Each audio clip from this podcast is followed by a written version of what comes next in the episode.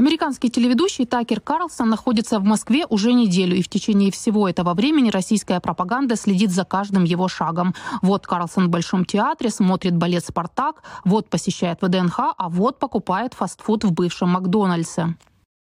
За неделю госиздания более двух тысяч раз упомянули Карлсона. За последние несколько дней частота выросла в 14 раз. Издание сообщает о том, какие места он посещал, с кем виделся, что будет делать в ближайшие дни – а федеральные каналы пытаются позвать его на шоу и интервью.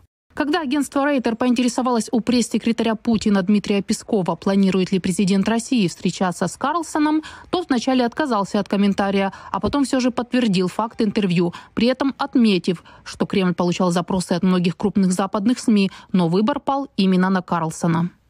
Речь идет о э, крупных э, сетевых СМИ, э, традиционных телеканалов, больших газет, которые э, ну, никак не могут похвастаться э, попытками хотя бы, объект, хотя бы э, выглядеть беспристрастно в плане освещения происходящего. То есть это все, э, все СМИ, которые занимают исключительно однобокую позицию. Конечно же, никакого желания общаться с такими средствами массовой информации нет – да и вряд ли в этом есть смысл. Вряд ли от этого может быть какая-то польза. Но у него позиция, которая отличается от остальных. Она никоим образом не пророссийская, она не проукраинская, она скорее проамериканская. Э, но, по крайней мере, она, она контрастно отличается от позиции вот этих вот традиционных, традиционных англосаксонских СМИ. Сам Карлсон заявил, что интервью с Путиным в неотредактированном виде покажет на своем сайте Tucker Carlson Network, а позже и в соцсети X. У него там более 11 миллионов подписчиков.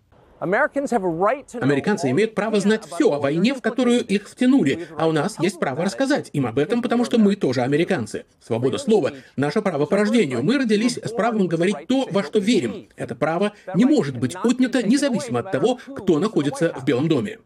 Карлсон обвинил американские СМИ в том, что они сами не хотят говорить с Путиным, а вместо этого ведут, цитата, «льстивые воодушевляющие беседы с украинским президентом». Кстати, сам Карлсон также не против записать интервью с Владимиром Зеленским, которому, по его словам, отправил запрос, но пока не получил ответа. При этом сам Карлсон неоднократно повторял нарративы российской пропаганды о существовании американских биолабораторий в Украине и утверждал, что Каховскую ГЭС разрушили сами украинцы.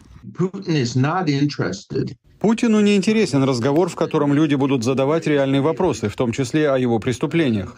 Они хотят иметь кого-то вроде Такера Карлсона, который, к сожалению, имеет большую аудиторию в США, на которого можно рассчитывать, который не будет ставить под сомнение то, что говорит Путин.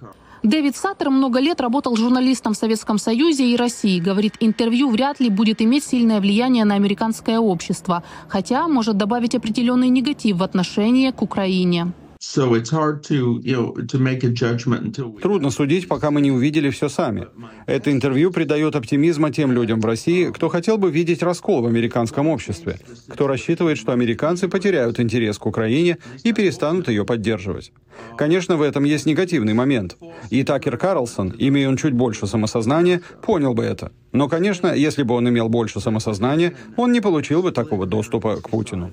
Саттер считает, что брать интервью таких политиков, как Путин, можно и нужно. Правда, делать это должны настоящие профессионалы с безоговорочной репутацией. Катерина Беседина, «Голос Америки», Вашингтон.